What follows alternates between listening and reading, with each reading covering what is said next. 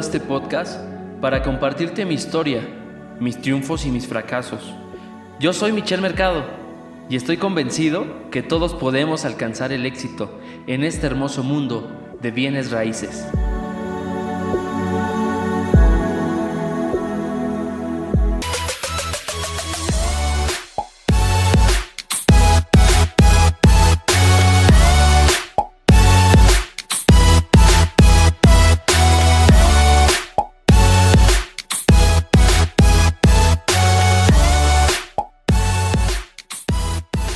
El episodio anterior te contaba cómo es que puedes emprender en bienes raíces y te hablé muy general de cómo puedes emprender. Yo te decía de alguna forma en la que podías emprender era montando una inmobiliaria, iniciar como asesor independiente o buscar alguna empresa de bienes raíces, ya sea una inmobiliaria, una constructora, o alguna desarrolladora de viviendas para que tú te emplearas con ellos y empezaras a conocer el proceso de bienes raíces. Y toqué o tocamos ahí muchos temas muy generales. Así que el día de hoy, en este nuevo episodio, quiero contarte más específico cómo es que puedes iniciar y así lo vamos a ir desarrollando poco a poco en cada uno de los episodios que vamos a ir teniendo. Hoy quiero decirte que la forma en la que puedes ir iniciando y en la forma en la que esto se vuelve más seguro para ti es conociendo los inmuebles. Ver cómo están estos inmuebles es importante para ti porque antes de salir a hablar con un cliente, antes de anunciar una propiedad, es importante que conozcas primero cómo es que funciona una escritura. Cómo puedes leer una escritura, cómo puedes tener toda esa documentación en regla y en orden para que no te lleves alguna sorpresa. Lo primero que debes de saber es que tienes que tener siempre un inmueble bien en regla con toda su documentación. ¿Y qué documentos necesita una propiedad para que tú la puedas vender? Vamos a, a desmenuzar un poquito algunas propiedades o algunas escrituras para que tú puedas ver qué necesitas, qué tipo de documentación necesitas para que sepas qué le vas a solicitar al cliente. Es importantísimo este primer paso antes de lanzarte a emprender, que conozcas primero cómo es que deben de estar en regla estos inmuebles para que tú los puedas comercializar. Porque te quiero contar algo, un ejemplo, antes nosotros en la inmobiliaria cuando, cuando empezamos, se acercaba muchísima gente con nosotros y yo a todos los clientes que entraban conmigo, yo les decía que sí, que vendíamos sus casas y a todos, a todos, a todos les decíamos que sí. Y fue realmente una mala práctica, fue algo malo que hicimos porque no tuvo por qué haber sido así nos dimos cuenta de muchas cosas que fallaban en el momento de ya ir a firmar, por ejemplo, un contrato de compraventa o bien ya ni llegábamos a la escritura porque pues obviamente no teníamos la documentación en, en, regla, en orden, porque no sabíamos qué pedirle al cliente porque pues éramos novatos, estábamos empezando y por supuesto como te lo decía en el episodio 1, pues yo me lancé, yo me aventuré, eh, hice un lado el miedo y poco a poco fui aprendiendo pues muchas cosas que que hoy quiero compartir. Lo primero que debes revisar en los inmuebles es que estén estos documentos en regla. Primero verifica que el inmueble tenga escritura pública. Tienes que ver, por ejemplo, que hay inmuebles que tienen escritura pública. Va a haber inmuebles que tengan solamente un documento ejidatario, ajá, que son propiedades que son de elegido. Y puede haber también propiedades que solamente tengan un contrato privado de compra-venta o una sesión de derechos. A veces las sesiones de derechos ya están inscritas y no precisamente tienen, tienen escritura, pero ya se le pide su nombre y eso ya es mucho más sencillo para que el cliente pueda elevar ese documento a escritura pública. Pero lo ideal para que tú inicies y no te metas en tantos problemas y veas que sí y que no, trata de conseguir que todos los inmuebles que tú vas a vender tengan escritura pública. Eso es importantísimo y con eso puedes avanzar más rápido. Vas a revisar que esa escritura pública sea verídica, que no vaya a estar falsificada. ¿Y cómo lo puedes saber? Si la casa ya está liquidada, que no tenga ninguna hipoteca, ningún adeudo,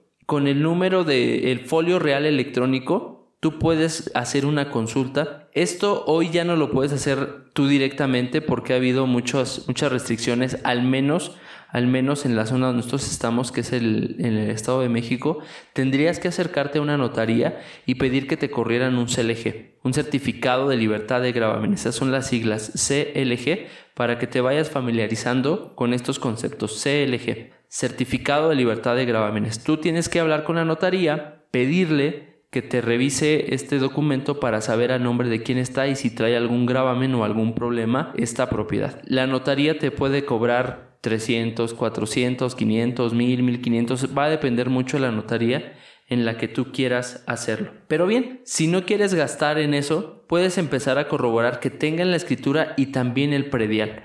Cuando la escritura pública ya está liberada, ya está inscrita, mejor dicho, tiene que coincidir la escritura con los datos del predial. Es decir, Michel Mercado vende y aparece en la escritura que él es el dueño de la propiedad y Michel Mercado aparece que son los mismos datos de el predial. Así que siempre corrobora que la persona que te está vendiendo es la misma que se está mencionando en la escritura y en el predial. Eso es importantísimo porque esos son dos filtros que te van a decir si es cierto, él es el dueño, él está vendiendo para que no vayas a tener algún fraude y no vayas a tener ni un solo problema. Ahora bien, verificas también que los metros de terreno y construcción coincidan.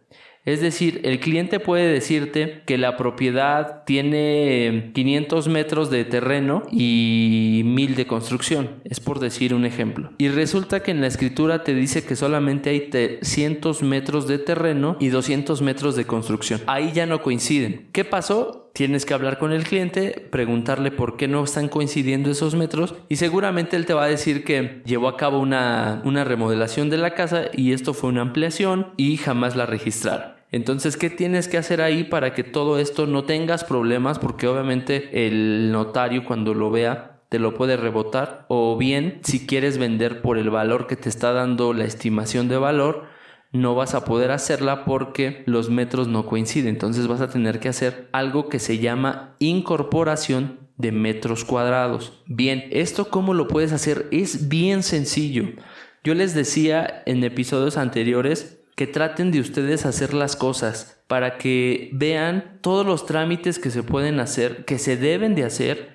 Y es padrísimo que tú sepas dominar esto al 100% porque empiezas a eliminar gente y, sobre todo lo que yo te decía en episodios anteriores es que vas eliminando gastos para que tu comisión cada vez vaya saliendo más libre. Obviamente cuando ya tienes toda una infraestructura inmobiliaria muy grande, pues no vas a necesitar tú estar yendo a hacer todos estos trámites, ya tendrás todo un equipo y tendrás gente en tu equipo que va a estar enfocada a cada uno de los trámites y te vas a evitar pues de muchos problemas. Así que el trámite que debes de hacer si los metros no coinciden es una incorporación. ¿A dónde vas a ir? Vas a acercarte a alguna institución de gobierno en la que estás, ahí en tu ciudad, en tu estado, y vas a, vas a ir a preguntar a las dependencias de gobierno. Dependen en dónde estés, Trata de acercarte a desarrollo urbano y solicitar ahí una incorporación. Vas a decir que estás haciendo un trámite, que tu cliente hizo una ampliación en un momento, pero no la, no la dieron de alta, no la registraron. Te van, a, te van a poner cierta multa, sí, pero no es nada grave, dependiendo cómo esté obviamente la, casa, no estamos hablando de una construcción pequeña. Si estamos hablando de edificio, pues obviamente totalmente cambia aquí todo el panorama, pero estamos hablando de una casa pequeña de 500 metros de terreno. Entonces, vas, solicitas esta incorporación, te van a dar un documento con la serie de requisitos, tú vas a cumplir esos requisitos, los vas a llevar, te van a pedir que eh, lleves una carta poder firmada por el cliente, en este caso el dueño de la casa, para que tú puedas elaborar este trámite. Son cartas poderes simples, no necesitan ser cartas notariadas, ni mucho menos. Tu cliente no va a gastar nada. Debe de ser algo muy sencillo para que puedas llevar a cabo esta incorporación. Ya que tienes todos esos documentos, vas y haces la incorporación, te van a decir el tiempo en el que se va a tardar, lo que te va a costar. Y una vez que tengas ese documento, pues ya empiezas a tramitar las siguientes certificaciones que te van a ir pidiendo para que puedas llevar a cabo la venta.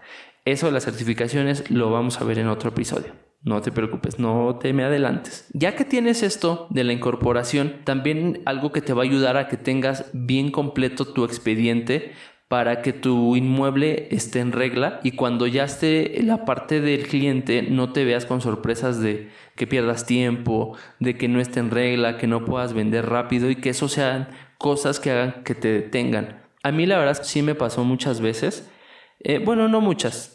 Tampoco te voy a mentir diciéndote que fueron muchísimas veces, pero sí me pasó como tres, cuatro veces con casas que tuvimos que hacer todas estas incorporaciones y con la primera que hice fue aprender, fue darme cuenta de cómo se hacía el trámite y la verdad es que son trámites muy sencillos que tú puedes hacer. Así como te lo explicaba, así lo vas a hacer, es muy muy sencillo. Y lo malo de eso fue que nos hizo perder mucho tiempo. Ese trámite se tardó más o menos dos meses y se tardó demasiado. O sea, entonces eso, eso ese tiempo para nosotros como emprendedores de bienes raíces es dinero. Obviamente tenemos más trámites, pero estamos perdiendo tiempo, estamos perdiendo dinero y ahí cuando empieza a haber esa, esa pérdida de tiempo, tanto el comprador como el vendedor se empiezan a desesperar porque no están saliendo bien las cosas. Así que trata de evitar eso, por eso prevé bien tus documentos, aprende a leer una escritura, ve que viene la escritura y sobre todo ve que siempre esté en orden para que tú puedas, puedas vender y no tengas ningún problema. Muchas veces vas a tener que validar el, domicilio con un número oficial. Tu domicilio normalmente pues, va a aparecer en la escritura, así como lo vendieron, pero a veces cuando, si es un fraccionamiento sobre todo, ya sea de interés medio o interés social, cuando la desarrolladora o la constructora da de alta el fraccionamiento, a veces llegan a cambiar los números, porque a veces te ponen el lote, la manzana, la calle, y a veces desarrollo urbano decide cambiar y ya nada más te dejan el número con tu letra o, tu número y tu letra y te eliminan todo eso y tienes que hacer una validación con un número oficial para que esto coincida y tú no tengas problemas en el futuro. Eso no hay tanto problema en un inicio porque cuando tramites ya la venta, que ya tengas el cliente que va a comprar tu casa, o esta casa que estás vendiendo, puedes tramitar ese número oficial y ese sí no se tarda mucho, no te va a quitar mucho tiempo, se puede tardar una semana, se puede tardar dos semanas, dependiendo en el estado, en la ciudad que tú estés, pero eso sí es muy rápido y no necesitas tanto problema, pero sí quisiera mencionarlo para que lo tengas tú ya presente.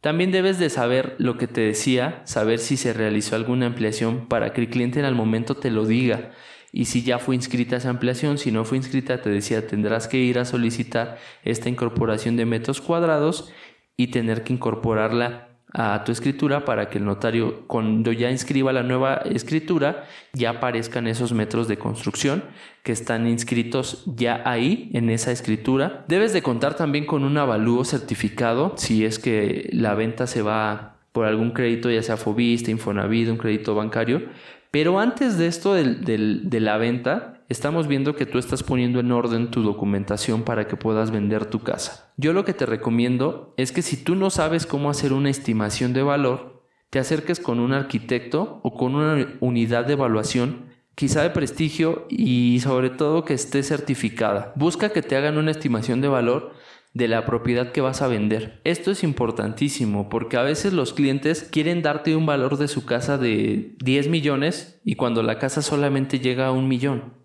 Es un ejemplo. A nosotros nos pasó con una clienta y créeme que te va a pasar muchas veces. Te va a pasar infinidad de veces. Una clienta nos contactó a mí en la inmobiliaria y nos decía, oye, queremos vender nuestra casa. Fuimos, hicimos la cita, visitamos la casa y pues nosotros ya teníamos algo de experiencia había transcurrido como un año que habíamos arrancado con la inmobiliaria y pues ya teníamos un poco de experiencia, no tanta como hoy la tenemos, pero ya, ya había algo de experiencia.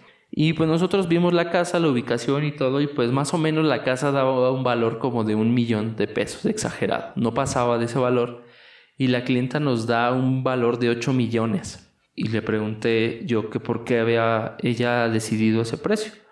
Y me dijo, no, es que mi sobrino es arquitecto y él dice que está en eso porque la construcción así y aparte aquí vivieron mis papás y es que mis papás hicieron muchas cosas buenas aquí por la gente y eso pues obviamente hace que valga todo, que está sobre una calle principal y etcétera de, de cosas que decía. El valor sentimental en una propiedad no vale, no sirve de nada. Eso es importantísimo que tú se lo hagas saber al cliente de una forma honesta, de una forma profesional, de una forma educada para que el cliente no se saque de onda sobre todo, ¿no? Y que no seamos groseros con ellos, pero sí hacerles ver la situación. Obviamente nosotros decidimos no tomar esa propiedad porque estaba fuera de rango de precio. ¿Qué va a pasar si tú no tienes una estimación de valor previa a que salgas a la venta ese inmueble? Vas a tener un inventario invendible, vas a tener muchísimas casas que nadie quieres vender y que tú solamente por, por ser novato, por ir empezando, las vas a querer tomar, pero lo que va a pasar es que no las vas a poder vender. Van a ser propiedades invendibles que ahí se van a quedar y que te vas a empezar a, quedar mal con los clientes que están confiando esa propiedad para que tú la vendas. Aquí lo que yo te recomiendo es que tú les hagas saber que hay que hacer una estimación de valor, hacer que el cliente la pague, que es lo más correcto y nosotros hoy, hasta el, hasta el día de hoy, tratamos de hacerlo. A pesar de que nosotros sí ya sabemos un poco de hacer las estimaciones de valor y todo, tratamos de que el cliente pague esta parte con un arquitecto. Obviamente tenemos nosotros ya un equipo que hace todo eso, pero que pague esa estimación de valor para que el cliente pueda conocer realmente cuál es el valor y así tú no gastas. Ya si tú en algún momento decides tú absorber ese gasto que va a ser un plus para ti como inmobiliaria, como corredor independiente, ya es cosa tuya. Pero mientras, si no tienes ese dinero, porque estás arrancando, yo te recomiendo que hagas que el cliente pague esa estimación de valor para que sepas el valor correcto y puedas salir al mercado con una realidad y con una certeza y puedas vender fácilmente tus propiedades, porque si no, vas a estar fuera de precio y fuera de la competencia y tus propiedades siempre van a, van a estar ahí. Así que ojo con eso, las estimaciones de valores, que no se te vayan y es importantísimo esto. Otro punto que tienes que tener muy en cuenta es que si una casa fue adquirida con algún crédito hipotecario, ya sea bancario, Infonavit, Fobiste u otro, tienen que contar estas viviendas con su cancelación de hipoteca. Esto es adicional a la escritura que tienen. Cuando tu cliente termina de pagar la propiedad, él dice yo ya terminé de pagar y ya no pasa nada. Esto es importante que le haga saber que él vaya y solicite una carta de cancelación o una carta finiquito donde la empresa diga que sí, ya terminó de pagar esta propiedad y ahora tu cliente con esta carta vaya a una notaría, aquí puede ser la notaría que él quiera, no es necesariamente a la notaría con la que firmó la escritura, puede ser a la notaría que él quiera, a la que tú le asesores, ya sea la que te cobre un poquito más barato o bien la que te quede más cerca o la que tu cliente decida, eso ya es decisión de tu cliente. Y tienes que solicitarle que tramite su cancelación de hipoteca. Esto es importante porque ahí está mencionando que obviamente ya no hay un gravamen y se canceló esta hipoteca. Porque cuando tú vendas la casa, el notario te va a solicitar esta cancelación de hipoteca. Entonces procura que una vez que el cliente liquida, procura que ya tenga su cancelación de hipoteca. Invítalo a que saque su, cancelación de hipoteca. ¿Qué costo puede tener esta cancelación de hipoteca? Va a depender mucho de tu ciudad en la que estás Puede ser desde los 3 mil hasta los 10 mil pesos, según la notaría que tú elijas. Promedio es el costo de una cancelación de hipoteca. ¿Quién lo paga? Tu cliente, el que está vendiendo la casa. ¿Ok? Entonces, eso es importantísimo que tengas también en esa parte de la cancelación de hipoteca.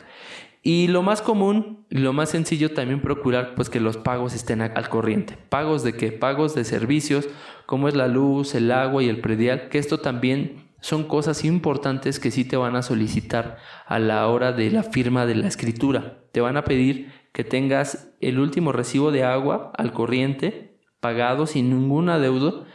También el predial te lo van a solicitar y la luz pues obviamente procurar que esté que esté pagada y sobre todo aquí mi recomendación es ver si el cliente puede dar de baja el recibo para que el nuevo dueño pueda ir y solicitar el ya su cambio de propietario y él pueda eh, tener su recibo de luz a su nombre y así no tener ningún problema en un futuro y así él pueda estar tranquilo con su propiedad. Así que esto sería un poco de lo que tú tienes que revisar en una propiedad antes de tomarla y antes de, lanzarte a buscar casas en venta. Primero, conocer esta parte de que tus trámites estén bien, que tus expedientes vayan a estar completos y que tu propiedad que vas a empezar a promover esté correctamente con toda, con toda la documentación en orden, legal, lista, que tú la puedas tener en tus manos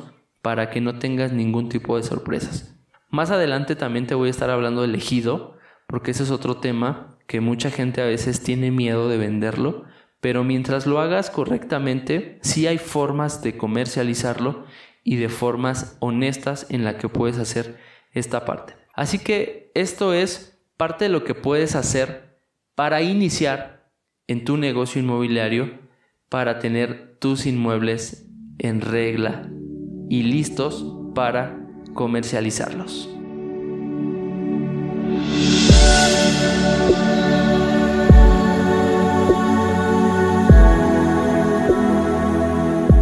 Recuerda que en esta vida lo que menos tenemos es tiempo, así que toma acción ahora mismo. Ayúdame a compartir este podcast y juntos transformemos este mundo. Sígueme en mis redes sociales, Facebook, Instagram y YouTube. Y no olvides suscribirte a este podcast.